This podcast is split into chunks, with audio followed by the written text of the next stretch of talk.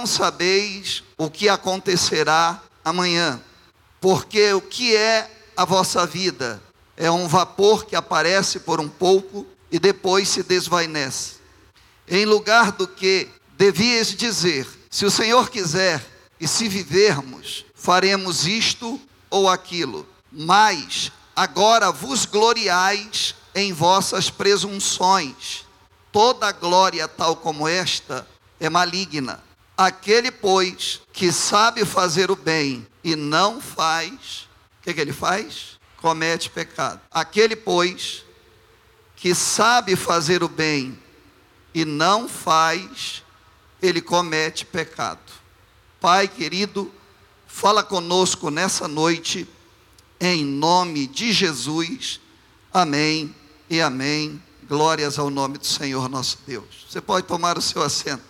Bendito seja Deus. Nós estudamos o livro de 1 Samuel e o livro de 2 Samuel, e esses livros eles eles são quase que a biografia do rei Davi. Então, a gente percebe quão glorioso foi a vida desse rapaz, que um dia se tornou um, um senhor e foi o maior rei que houve em Israel. Homem de um coração diferenciado. E o interessante é que a Bíblia Sagrada começa, quando ele, ele é introduzido na história, no cânon bíblico, com atitudes extraordinárias. Mas o interessante é que quando nós estudamos as três últimas lições, a partir do verso, de, a partir do capítulo de número 12 de 2 Samuel, a gente vai pegar já um Davi meio que acostumado com Deus.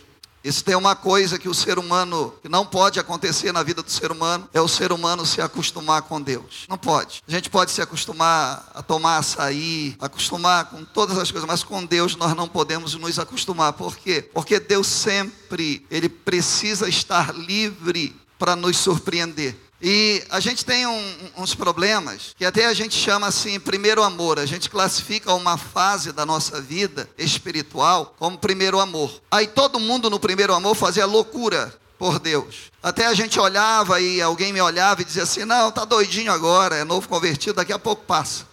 E aí, no primeiro amor, a gente ora muito, a gente consagra muito, a gente busca o batismo com o Espírito Santo, a gente busca os dons espirituais, a revelação de Deus, a gente busca muito. Aí, com o passar do tempo, a gente vai conquistando algumas coisas que fizeram parte desse propósito inicial, dessa loucura inicial. E a partir daí a gente vai se acostumando com Deus. E aí a gente já não ora como orava antes. A gente já não é mais tão intenso, a maioria de nós, como éramos antes. E alguém ousa dizer que isso é experiência. Não, é que eu tenho já experiência e não precisa de tudo isso. Davi, ele passou por essa fase. Mas as três últimas histórias que nós estudamos dele foi pecado, resultado do pecado, pecado novamente, mas graças a Deus que ele termina a história dele em 2 Samuel levantando um altar de adoração ao Senhor nosso Deus. Mas os pecados que a gente viu foram muitos pecados de ação, adultério, é, um autor premeditado de um crime. A gente viu a desobediência, e o interessante é que quando a gente lê esse conselho bíblico escrito por Tiago, nós nos deparamos nele com um pecado também. E, e, Deus ele não faz acepção de pecado. Amém, querido? Deus não tem uma escala aonde nessa escala ele dimensiona pecado. Não tem. Ele tem um pecado que ele faz distinção, que ele fala que é pecar contra o Espírito Santo, que é um pecado que não tem perdão dentro de um contexto específico daquilo que aconteceu naquela ocasião. Ele fala isso. Demais pecado é pecado. E aqui nós acabamos de ler, ou quando nós terminamos, eu estou de trás para frente, o autor fala num verso de número 7, no verso de número 6 e de número 7 ele fala de pecado. No verso de número 6 ele fala de uma ação muito forte do maligno, e no verso de número 7 ele vai falar sobre o pecado.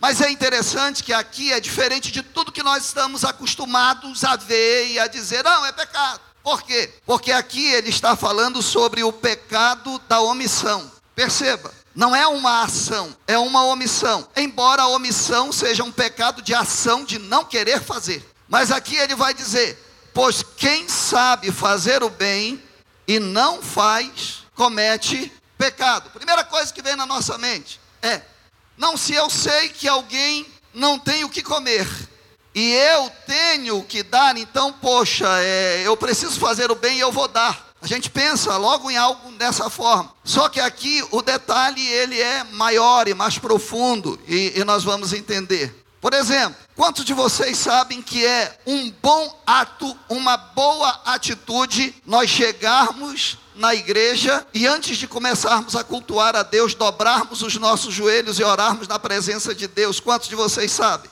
E se eu disser para vocês que a maioria não faz isso?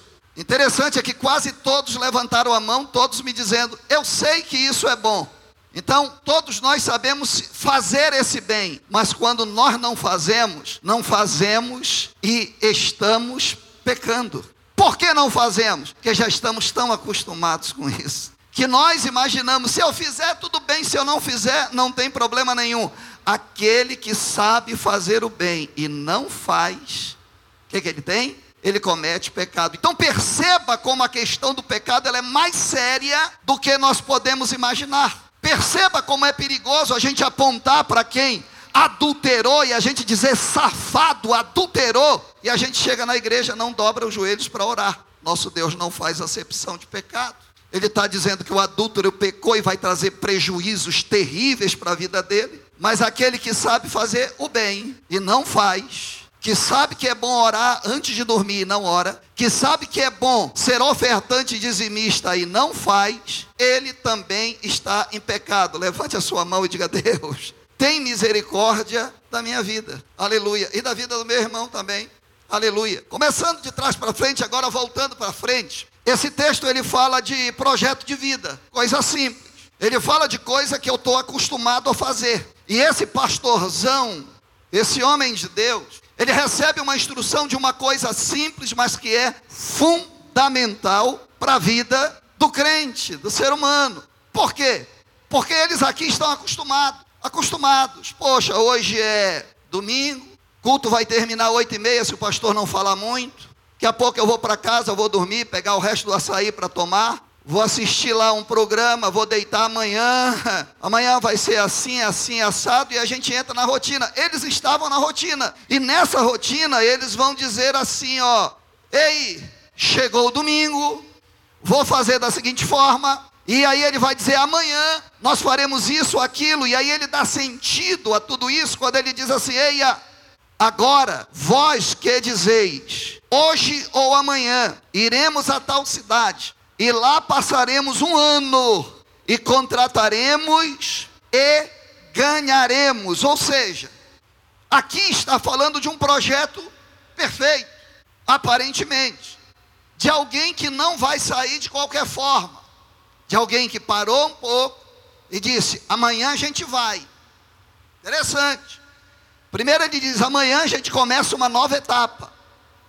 E a gente vai fazer projeto de um ano inteiro, porque ele diz: Amanhã nós sairemos, iremos para tal lugar. Está dando quando, está dando onde, e está dando que tempo. Lá passaremos um ano faremos o que? Ah, nós contrataremos, nós compraremos, nós venderemos. Então, em primeiro lugar, um projeto aparentemente perfeito. Só que aí surge uma pergunta. No verso 14, nos inspira a uma pergunta. Porque qual a certeza que nós temos a respeito do amanhã? A respeito da segunda-feira? Digam para mim. Qual? Qual é a certeza que temos? Mas ele faz projeto, por quê? Porque ele vai dizer no verso 14: Agora, o Senhor falando, e digo: Digo-vos, que não sabeis o que acontecerá amanhã. Porque o que é a vossa vida? Você está pensando que você é muito forte? Você está pensando que você é muito perfeito? Ontem, nós choramos uma vida preciosa que se foi. Você sabe como ela se foi? E aqui nós estamos enlutados com o pastor André. O irmão dele, mais novo, 48 anos de idade. Ele teve um desmaio seguido de uma morte súbita. 48 anos. E aí esse texto diz assim: Digo-vos que sabeis que não sabeis o que acontecerá amanhã, porque o que é a vossa vida? Alguém diz assim: não, a minha vida é uma conta bancária recheada, isso não é vida. A minha vida é um bocado de problema que eu tenho para resolver amanhã, isso não é a vida que Deus está falando. E aí ele vai dizer o que é a vossa vida. Aí ele vai dizer o que é a vossa vida. Escandaliza o que, o que ele vai dizer. Mas ele diz assim: vossa vida é um vapor quem já viu o vapor, por exemplo, saindo de uma caldeira, de um lugar quente? Geralmente, no lugar frio, a gente vê o vapor saindo. Você vê o vapor? O vapor você nunca vê ele estático, já viu isso? Você vê ele aqui, vê ele aqui, vê ele aqui, e depois você não vê ele mais. E aí o texto diz: é como um vapor que aparece por um pouco de tempo, e depois ele desvanece, ele desaparece. Ou seja, a palavra de Deus está dizendo que a nossa vida ela é um negócio tão tão sensível, mas tão sensível que é loucura até mesmo nós imaginarmos algo para amanhã. Uma outra coisa, que a gente percebe aqui. Pastor, então eu tenho que sair daqui desesperançoso, depois de uma casa do oleiro, depois de tudo que vai acontecer aí pela frente, eu tenho que sair daqui desesperançoso? Não. A igreja não é um lugar de desesperança. A igreja ela é um lugar de esperança. Porque se Deus está nos inspirando a falar a respeito disso, é porque alguém ou todo mundo está correndo risco de fracassar de uma hora para outra, por uma atitude errada. Então nós vimos que é um projeto aparentemente perfeito, nós já vimos que qual é a certeza que temos a respeito do amanhã, e a gente já percebeu que, humanamente falando, a gente não tem nenhuma certeza a respeito do amanhã. E em terceiro lugar, que é o grande problema desse projeto, e que esse projeto ele é literalmente humano. Esse projeto está faltando nele a engrenagem principal, o personagem principal. Qual é o personagem? Porque até aqui só tem eu vou fazer, eu vou resolver, eu vou contratar, eu vou viajar. Vocês entenderam? Nesse projeto só tem o eu. O que é que está faltando nesse projeto? É que Deus não estava incluído nele. Deus não está, você não vê Deus incluído nesse projeto. Aí no verso de número 15 vem um conselho. E qual é o conselho? É Deus dizendo assim: ó, tenha liberdade para fazer projeto. E quanto antes você fizer o projeto, melhor. Ou seja, já vai começar a projetar o 2024, nós já vamos. Aqui no centenário, o ano novo começa no dia 1 de outubro. No dia 1 de outubro a gente já começa a chorar na presença do Senhor. No dia 1 de outubro a gente já começa a dizer: Senhor, nos ajuda. No, no, no 1 de abril a gente diz assim: Ê Senhor, não deixa eu ir embora ainda não. Tem um bocado de coisa que eu quero fazer para o teu reino, para o teu povo. E Senhor, eu quero me ser útil, eu quero me sentir útil. A gente já começa a dizer para o Senhor. E aí, no verso de número 15, ele tem um conselho. E esse conselho é o melhor conselho para a minha vida hoje. Esse conselho é o melhor conselho para a sua vida também hoje. E outra coisa, esse conselho vale para amanhã, segunda-feira. Quem ama segunda-feira, diga glória a Deus. Ó, oh, tem gente que não gosta. Tem gente que é tão psiquento que ele diz assim: ai, ah, eu odeio segunda-feira, quer morrer no domingo? Amém? Tem que encarar, meu irmão. É que talvez até hoje você tenha encarado com a cara e com a coragem, mas tem palavra de Deus para você hoje. Se a segunda-feira foi ruim para você até hoje, hoje tem que mudar o seu senso a respeito da segunda-feira, amém? Porque a segunda-feira é uma oportunidade que Deus nos deu de sermos abençoados, é uma oportunidade que Deus nos dá de sermos abençoadores. Quem louva a Deus pela segunda-feira, levanta a mão e glorifica o nome do Senhor. Bendita segunda-feira maravilhosa. Pastor, é porque o senhor não sabe o que eu enfrento, é porque você está enfrentando sozinho, porque o conselho da palavra de Deus diz assim: em lugar do que devis dizer, se o senhor quiser, eita, se eu colocar o senhor em primeiro lugar, se o senhor quiser, e se vivermos, faremos isto ou aquilo quem quer glorificar o nome do Senhor? Quem trabalha com metas aqui? Quem trabalha com metas para atingir metas, levanta a sua mão. Quem ainda está assim, correndo perigo de não atingir a meta, levanta a mão. Faz o seguinte, não trabalha mais sozinho a partir de hoje, não. Convida Jesus para entrar nesse negócio, para que o milagre possa acontecer em nome de Jesus Cristo. Aí o texto vai dizer: em lugar do que devis dizer, se o Senhor quiser e se vivermos, faremos isto ou aquilo. Ou seja,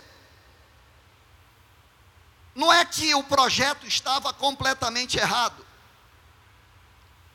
é que estava faltando algo principal nesse projeto. E aí é o quarto tópico, ou seja, eu detectei que o projeto era bom, mas o projeto não está completo. Você sabia que por mais que o projeto que nós temos para a nossa vida seja bom, seja aparentemente perfeito, ele nunca vai estar perfeito, completo, se não houver no nosso projeto a inclusão da presença do nosso Senhor e Salvador Jesus Cristo. Então, o que, que tem que acontecer agora? É um projeto, a gente tem que revisar o projeto. Vá para o seu irmão, diga para ele assim: você tem coragem de revisar o seu projeto?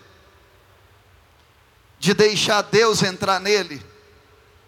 E mudar o que precisar ser mudado para o melhor para a sua vida? Aí esse projeto precisa ser revisado. E o que é que precisa ser revisado nesse projeto? A gente tem que deixar o eu em segundo lugar. Eu, eu, eu. É eu que vou fazer, é eu que vou vender, é eu que vou comprar, é eu que vou me estribar, ou até mesmo é eu que vou fracassar. Então, nesse projeto, nós devemos buscar o que? Para aperfeiçoá-los? A vontade de Deus, amém? Buscar a vontade de Deus para o meu projeto de vida, por quê? Porque o texto diz: se o Senhor quiser, ah, então, peraí. Se eu não tenho nenhuma certeza sobre o amanhã, eu preciso mudar o meu linguajar. Em vez de eu dizer, eu vou fazer, eu vou começar mais humilde. E eu vou dizer assim: se Deus quiser. Ah, se Deus quiser. Esse ano eu caso, levante sua mão e diga sangue de Jesus. Se Deus quiser eu vou fazer e vou prosperar. Ou seja, incluir, colocar o projeto de Deus ou Deus em primeiro lugar no meu projeto de vida. Dá uma olhada para a esposa e diga para ela: se Deus quiser, vai dar tudo certo e o nosso sonho vai ser realizado. Aleluia. Dá uma olhada para a noiva, trouxe a noiva, trouxe o namorado para ouvir Deus falar, né? Dá uma olhada para ele, dá uma olhada para ela e diz assim: se Deus quiser, tu não vai passar mais esse ano me enrolando. a gente vai casar é logo, aleluia. Glórias ao nome do Senhor, se Deus quiser. É incluir o se Deus quiser. Se Deus quiser, eu vou passar engenharia mecânica. Se Deus quiser, eu vou encarar a medicina e vou passar. Se Deus quiser, eu vou prosperar no Enem. Se Deus quiser, ano que vem eu vou fazer um MBA e vou me aperfeiçoar. Se Deus quiser, o ano vai começar, mas quando ele terminar, eu já vou estar falando em inglês. I speak English.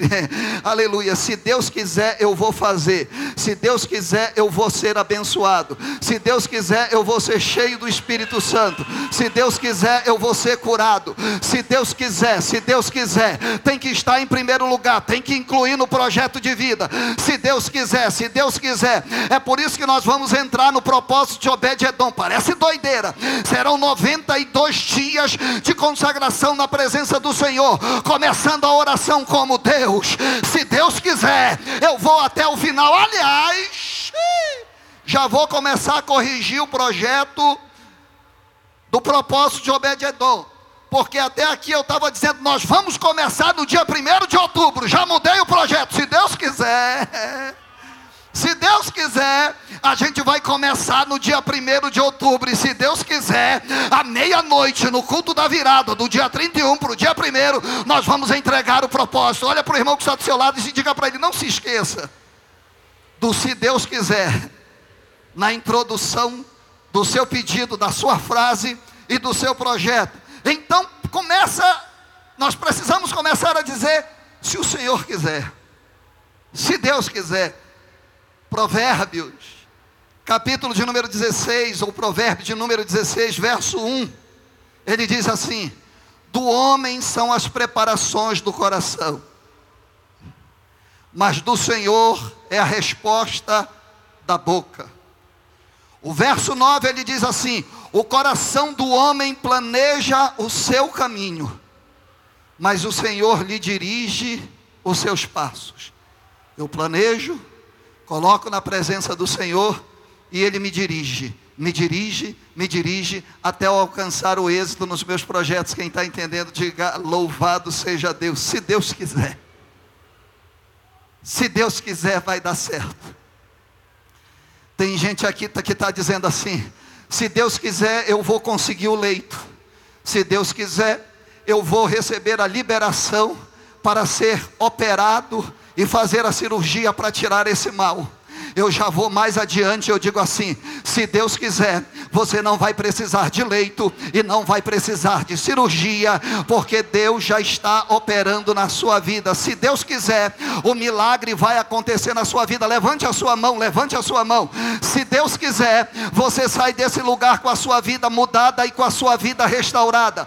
Se Deus quiser, o que pareceu impossível até a noite de hoje se torna possível, porque o nosso Deus é o Deus do impossível. Se Deus quiser, ainda hoje você recebe uma revelação que vai te dar sabedoria para encarar de frente o problema e resolvê-lo. Se Deus quiser, o teu casamento vai ser restaurado, a tua família vai ser restaurada. Se Deus quiser, os teus filhos serão trazidos de volta para a casa do Senhor. Se Deus quiser, a porta vai se abrir. Se Deus quiser.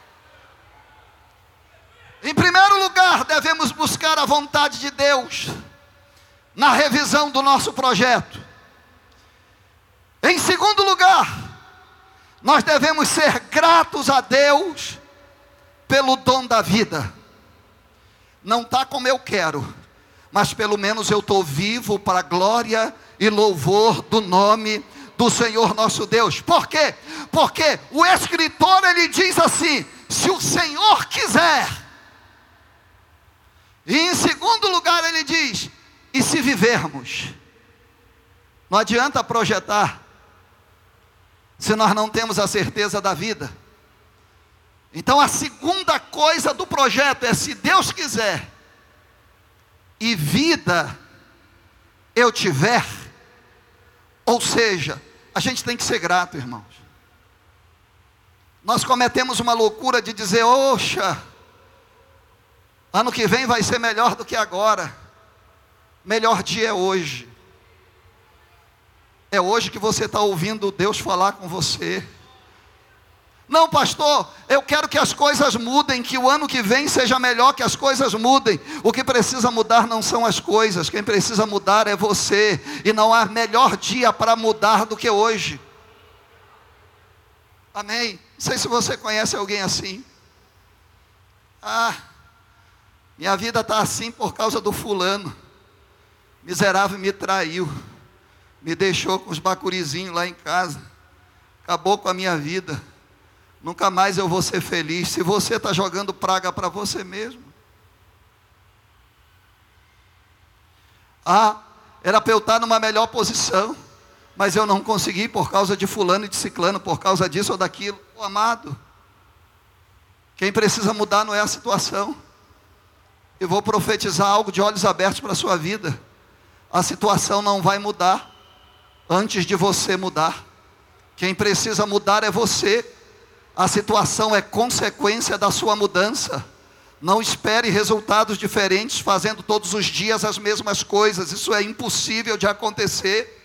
Amém resultados diferentes, eles precisam ser precedidos de atitude diferente. Eu mudo primeiro para ver as coisas mudar ao meu lado, amém? Não seja egoísta, você quer que o mundo inteiro mude, mas você não aceita mudar. Deus te trouxe aqui nessa noite para dizer para você: precisa haver mudança primeiro em você, você precisa aprender a ser grato a Deus precisa aprender a ser grato a eles e nós devemos ser gratos pelo dom da vida. O salmista, no salmo de número 30, verso 3, ele diz: Senhor, fizeste subir a minha alma da sepultura, conservaste-me a vida, para que não descesse ao abismo. Meu Deus, a gente precisa ser grato, irmão. Salomão, no auge da sua sabedoria, ele faz uma comparação entre um baile, uma festa linda e um velório. Se você tivesse a opção de escolher, vai dizer, ó, você tem duas escolhas para frequentar tal dia, você, vou dizer, não é conhecido seu. Você diz assim, ó, ir para uma festa de um desconhecido, ou ir para um sepultamento, um velório de um desconhecido. Quantos de vocês escolheriam a festa? Claro. Ou quantos de vocês escolhiam ir para o velório? Eu acho interessante aqui, aqui a maioria está dizendo, eu não vou é para lugar nenhum.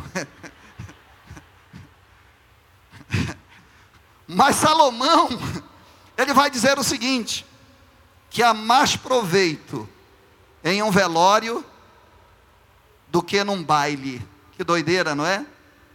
Mais proveito. Por quê? Porque no baile você diz assim: ah, eu vou comer só hoje. Eu vou, eu, vou, eu vou quebrar a dieta, mas é só hoje. Deus sabe, é só hoje. É só hoje que eu vou comer a coxinha, é só hoje que eu vou comer a rabanada, é só hoje, é só hoje que, é só hoje que eu vou comer o presunto, é só hoje. Aí você sai de lá destruído, consciência. Aí no velório não. No velório você chega, aí dá uma olhada e diz assim, vixe. Aí você volta para casa dizendo assim, posso ser o próximo. É ou não é? Você volta fazendo uma avaliação da sua vida, dizendo misericórdia. Aí tem uns psiquiatras que ainda olha assim, diz assim, a mulher dele bem novinha. Ele foi embora, olha, vai chegar outro e vai tomar conta de tudo. Levanta a sua mão e diga: o sangue de Jesus tem poder. Mas ele diz, por quê? Porque nós temos que valorizar a vida, meu irmão. Nós precisamos ser gratos a Deus. Nós estamos, quem está vivo, diga glória a Deus. Irmão, quem está morto fica calado. Quem está morto fica calado. Mas quem está vivo, adore ao nome do Senhor. Em terceiro lugar, não tem jeito. Não tem jeito.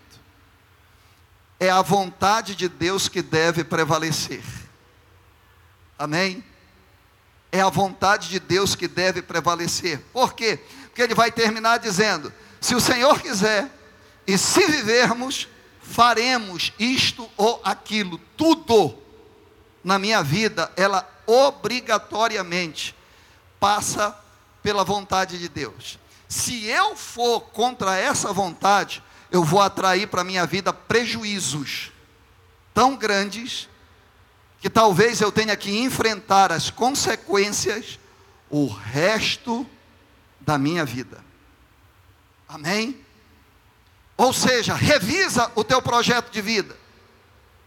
E segundo, para nós terminarmos, eu falei para você na revisão do projeto, se o Senhor quiser, se Deus quiser, se eu estiver vivo, aí sim eu farei isto ou aquilo. Essa é a revisão que precisa acontecer.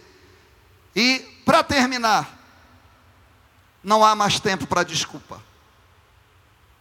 Não tem tempo para nós ficarmos dando desculpa, colocando a culpa nos outros, colocando a culpa no acaso. Por quê? Porque nós já sabemos agora qual é o caminho correto para eu e você seguirmos. OK? O verso 16 ele nos traz um alerta. E ele diz assim: Mas agora vos gloriais em vossas presunções, ou seja, camarada chega e diz assim: Não, pode deixar comigo. Pode deixar comigo. Eu entendo desse assunto. O que, que é presunção? Presunção é a suposição de que se tem por verdadeira. Ou seja, eu fiz a melhor escolha. Eu sei como fazer. Eu não preciso de conselho de ninguém. Ah, mamãe, Deixa disso, eu entendo disso, ela não entende. Ah, papai, para com isso, eu não entende. Ah, pastor, só entende de pregar, o resto é eu que entendo. É a presunção de que eu estou correto. Eu estou tão bem do jeito que eu estou, que eu não preciso mudar nada na minha vida. Você sabia por que, que tem muito crente que vai para o inferno? É porque recebe o conselho, recebe a pregação, e diz: essa pregação não é para mim, não. Essa pregação é para o Tiago. Para mim, não. Essa pregação não é para mim. Já ouvi essa pregação, já preguei nessa pregação, já sei o que é isso, já estou aqui um tempão, já vi um bocado de pastor pregar. Ele tem a presunção que ele é correto, que ele é o mais santo. Você vai falar de Jesus para ele, ele vai dizer: Eu não preciso de Jesus, eu já tenho Jesus. Aí você vai falar para ele, rapaz, tem direito, eu não preciso de conselho, porque eu sei a Bíblia todinha. Eu não preciso porque Deus tem revelação. Olha, Deus mandou te dizer, me respeita, cabra. Porque quando Deus quer falar, Ele fala comigo. Eu falo comigo, porque eu não aceito que Ele fale com outra pessoa para vir fuxicar para mim. Ele tem que falar comigo. Presunção. Ele imagina que Ele é a pessoa. Não aceita a correção não aceita direcionamento, porque ele já sabe fazer tudo. Aí a Bíblia Sagrada vai dizer: Mas agora vos gloriais nas vossas presunções. Aí ele vai falar que essa atitude vai dizer: ó, toda glória tal como esta, ou seja, como essa presunção, ela é maligna. Quando eu digo que eu já sei tudo, que eu já tenho muita experiência, o pastor está pregando e eu estou assim, ó. Não aguento mais ouvir esse pastor. Aí a Bíblia diz que isso,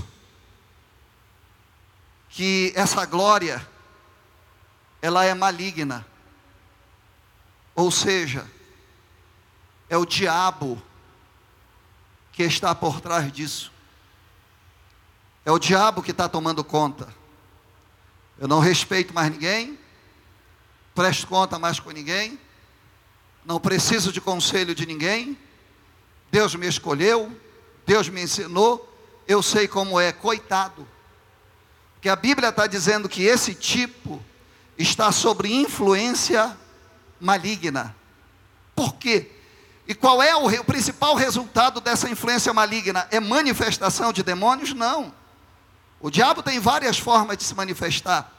E uma das que ele mais gosta é: fica do jeito que tu está. Você não precisa mudar. Você não precisa disso. Projeta, tu é um cara bom. Você conhece que crente que é metido? Que gosta de se aparecer? Você reparou? Ele tem conselho para todo mundo, mas ele não aceita conselho de ninguém. Isso é procedência maligna. Isso é influência do diabo.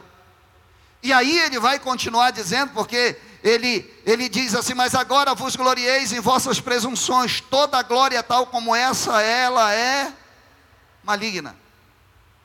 E aí vai terminar, dizendo assim: Aquele, pois, que sabe fazer o bem e não faz, ele comete pecado. E nós não podemos sair daqui hoje com essa consciência e sairmos do mesmo jeito que nós entramos. Nós precisamos colocar Deus em primeiro lugar na nossa vida. E precisamos agradecer a Deus por termos por estarmos vivos e ainda termos essa oportunidade de fazermos. Agora, quem não faz, peca. Eu espero sinceramente, daqui a pouco eu vou franquear a oportunidade para quem precisa se reconciliar e para quem precisa entregar a sua vida a Jesus. Mas eu espero sinceramente que todos nós saiamos daqui confrontados. Confrontados a colocarmos Deus em primeiro lugar na nossa vida. A pararmos de reclamar, reclamar e reclamar e sermos gratos a Ele por vivermos. E se alguma coisa precisa mudar, nós assumamos a responsabilidade de quem precisa mudar primeiro, somos nós. Eu quero convidar as pessoas que estão aqui, que por algum motivo se afastaram da presença do Senhor, mas que precisam de reconciliação, e sabe que não há nada mais acertado para a sua vida do que se reconciliar com o Senhor. Se estiver alguém aqui, eu pediria que você se levantasse, saísse do seu lugar e viesse se reconciliar com o Senhor. Porque quem sabe fazer o bem e não faz, peca. Eu quero convidar a vir aqui à frente as pessoas que chegaram a esse lugar sem um direcionamento de vida e que vieram aqui dizendo: Deus fala comigo. Eu convido você a colocar Deus em primeiro lugar na sua vida, a incluir Deus no projeto, no seu projeto de vida e se incluir no projeto de Deus. Se tiver alguém, saia do seu lugar e venha entregar a sua vida para Jesus. Saia do seu lugar e venha onde você estiver, a decisão é sua. Saia do seu lugar e venha. A igreja pode ficar de pé nesse instante. Porque nós já vamos terminar orando. Vamos terminar adorando a Deus. Mas se há alguém para entregar a sua vida para Jesus, aproveite esse momento. Aproveite esse instante. A decisão ela é sua.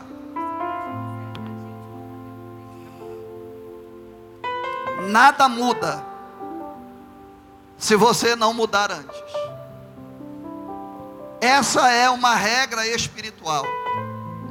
Nada muda. Pode vir, querida. Deus te abençoe. Deus te abençoe. Aleluia. Glórias a Deus.